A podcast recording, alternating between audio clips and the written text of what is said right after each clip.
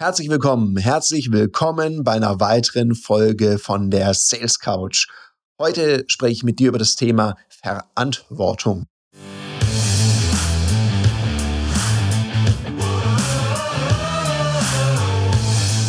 Herzlich willkommen bei dem Podcast Die Sales Couch Exzellenz im Vertrieb mit Tarek Abodela. In diesem Podcast teile ich mit dir meine Learnings aus den letzten 20 Jahren Unternehmertum und knapp 30 Jahren Vertrieb. Was meine ich mit dem Thema Verantwortung?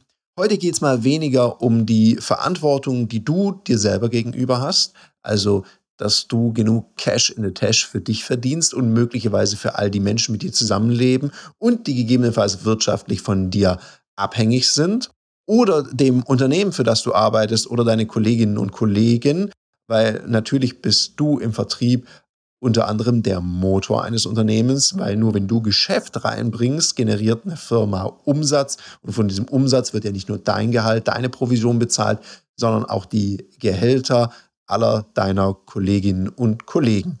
Darüber habe ich schon immer mal wieder gesprochen. Heute spreche ich über deine Verantwortung, die du gegenüber deinen Kundinnen hast. Was meine ich damit? Was meine ich mit Verantwortung gegenüber seiner Kundschaft? Heutzutage leben wir ja in einer sehr transparenten Vertriebswelt. Die Zeiten sind hoffentlich so langsam vorbei, wo diese typischen Rucksackverkäufer und Verkäuferinnen, die so nach dem Motto agiert haben, anhauen, umhauen, abhauen, die haben sich überlebt, weil der Markt ist zu transparent, sowas spricht sich schnell rum. Da gibt es mal schnell eine Google-Rezension, die sowas aufdeckt und die das sehr sichtbar macht oder es wird kommentiert. Also heute sich mit einer schlechten Dienstleistung zu verstecken, ist viel schwieriger als früher. Und das, das ist gut so. Es geht vielmehr um eine Sache.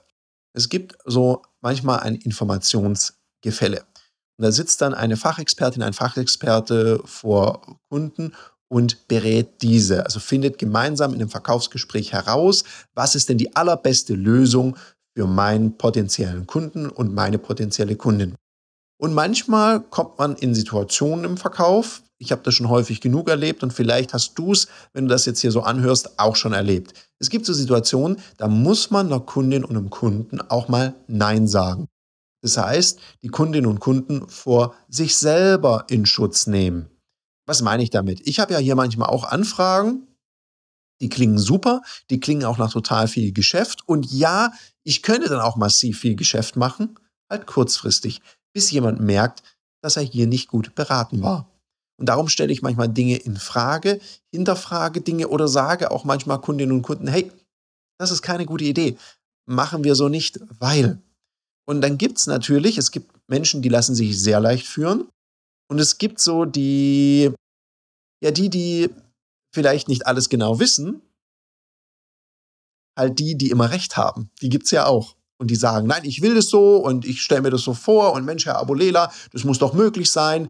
Der Berater, die Beraterin oder der Trainer, die Trainerin davor, die haben das auch zugelassen. Warum lassen Sie das nicht zu? Haben Sie da vielleicht Angst vor oder was auch immer? Und die challengen einen so ein bisschen und provozieren einen ein bisschen. Und natürlich wäre es ein leichtes zu sagen, ja, go with the flow, dann machen wir das doch. Nur, das ist ja nicht die Idee. Darum bucht ja jemand jemanden, damit derjenige dem vielleicht auch mal sagt, was nicht so gut ist. Und ich frage die Menschen auch immer, sagen Sie mal, jetzt, was wollen Sie denn für eine Art von Dienstleister? Einer, der immer applaudiert und Ja sagt und Jawohl sagt und die Hacken zusammenschlägt? Oder jemand, der auch mal sagt, wenn ihm was auffällt, was kritisch ist, ist es denn überhaupt erlaubt, sowas zu sagen? Sowas mache ich meistens ganz am Anfang einer Zusammenarbeit, um zu prüfen, wie viel ehrliches Feedback ist denn hier gewollt gewünscht und wie viel wird auch ertragen. Das merkt man dann sehr schnell. Es gibt ja oft die Menschen, die sagen, ja, ja, nur zu, hauen Sie ruhig raus. Und dann sagt man was und dann merkt man, ui, da gibt es ganz schön viel Gegenwind. Und damit muss man leben können. Das muss man selber auch aushalten können. Auch mit der Möglichkeit, mal einen Auftrag nicht zu kriegen, weil jemand vielleicht mit deiner ehrlichen Art nicht umgehen kann. Das ist ja so das eine, sich abgrenzen. Da werden vielleicht noch viele sagen, ja, das ergibt Sinn. Es gibt eben auch Bereiche, da haben wir so, gerade zum Beispiel im Thema Altersvorsorge, also bei Absicherung, Versicherung und so weiter, da gibt es ja heute immer noch Menschen, die ihre Arbeitskraft nicht abgesichert haben. Also ich meine, die letzte Statistik, die ich gesehen habe, ist, dass 80 Prozent der Leute keine Berufsunfähigkeitsversicherung besitzen. Und das Fünftel, was einer hat, Davon sagen mir viele Expertinnen und Expertinnen, naja, die Hälfte davon ist die Arbeitskraft auch nicht richtig abgesichert, ist halt nur so ein bisschen, würde wahrscheinlich nicht reichen. Das gleiche Thema Unfallversicherung oder eine unzureichende Altersvorsorge. Darum haben wir ja in Deutschland auch Altersarmut. Ja, je nachdem, in welche Statistik man guckt, sagt man, jeder vierte bis jeder sechste hat in der Rente einfach nicht genug zum Leben und muss halt gucken, wie man über die Runden kommt. Und das finde ich schlimm.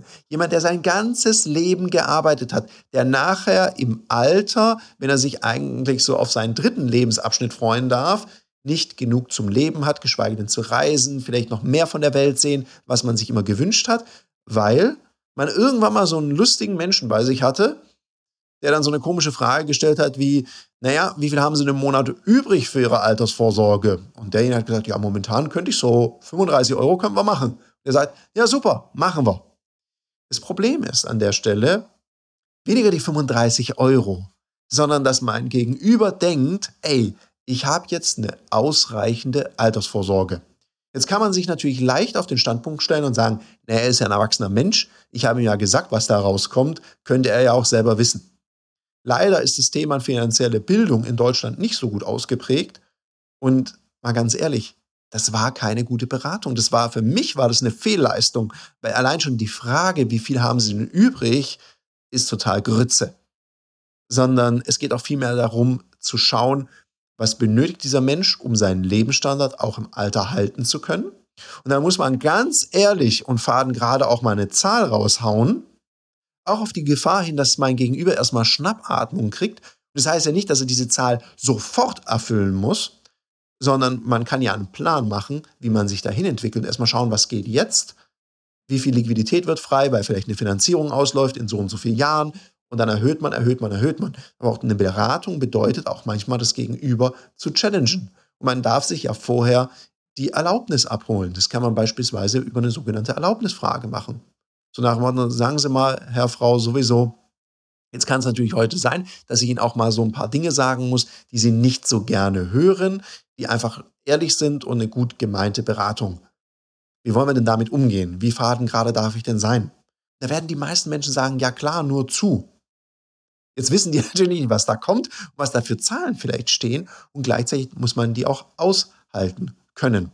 Und man darf den Menschen auch schon mal sagen, was heute relevant ist oder auch mal, wenn man Prioritäten setzt im Beratungsgespräch, ein Thema, was aus deiner Erfahrung für den Kunden, die Kundin jetzt gerade viel wichtiger ist, auch mal nach vorne bringen. Also mal ein anderes Produkt, eine andere Dienstleistung. Selbst wenn es gegenüber denkt, das ist das Richtige. Wenn du es wirklich besser weißt, dann hol dir doch die Erlaubnis, sprich das an, weil auch das gehört zu deiner Verantwortung. Also jemanden zu seinem Besten zu beraten, auch wenn er oder sie es vielleicht nicht gleich hören mag und vielleicht nicht mit diesem ehrlichen Feedback umgehen kann.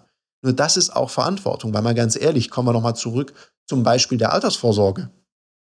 Wenn derjenige dann mit seinem Schlafsack vor dir steht, in Rente und sagt, naja, zum Leben reicht es nicht mehr in der Wohnung, aber vielleicht kann ich in ihrer schönen Garage einziehen. Ja, würdest du ihm dann den Garagenplatz anbieten? Äh, willst du das überhaupt? Ist das dann das, was du gemacht hast? Auch so die schwierigen Themen.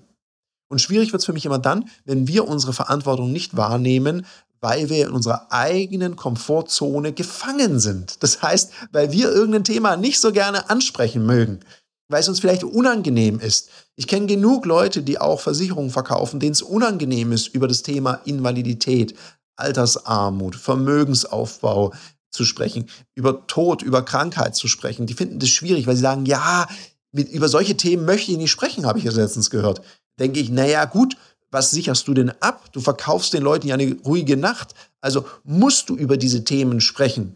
Und damit meine ich jetzt nicht, dass man mit dem Bluteimer spritzen muss oder den eben solchigen über dem Kunden, der Kundin ausschütten und so nach dem Motto Panik mache, also den in Angst und Schrecken zu versetzen.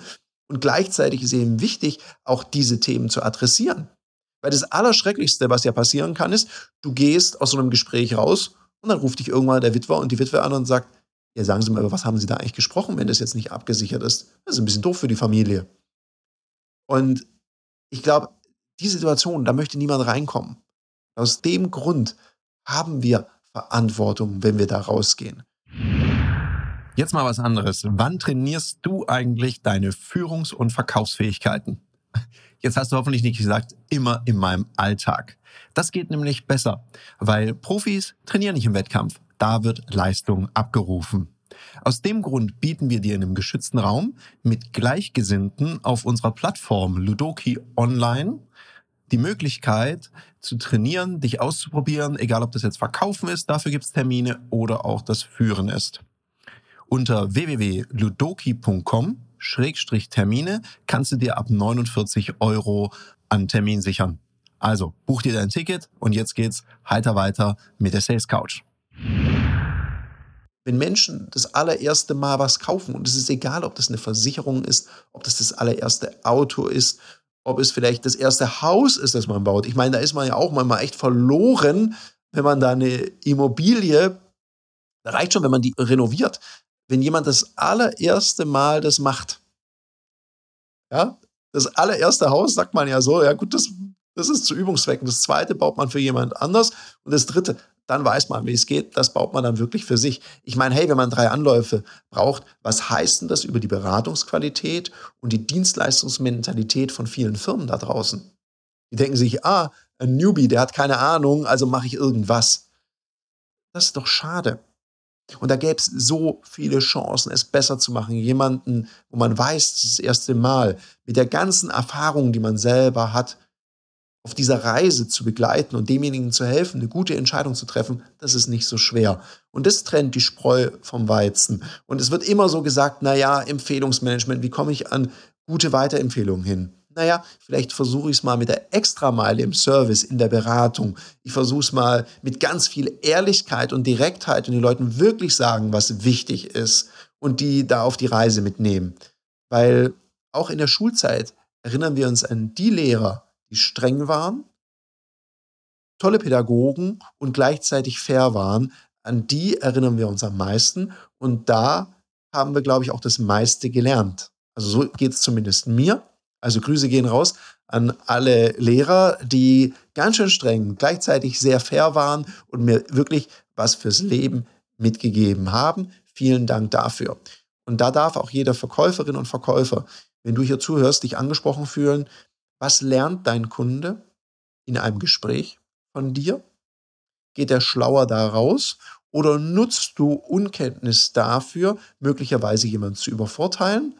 Ja, also wenn du das wirklich machst, dann musst du den Podcast auch nicht weiterhören, weil dann ist dieser Content tatsächlich nicht für dich, sondern der ist für die Menschen, die es ernst meinen mit ihren Kundinnen und Kunden, die auch bereit sind, Verantwortung zu übernehmen. Also überprüf mal für dich selber, sprichst du tatsächlich unangenehme Themen an?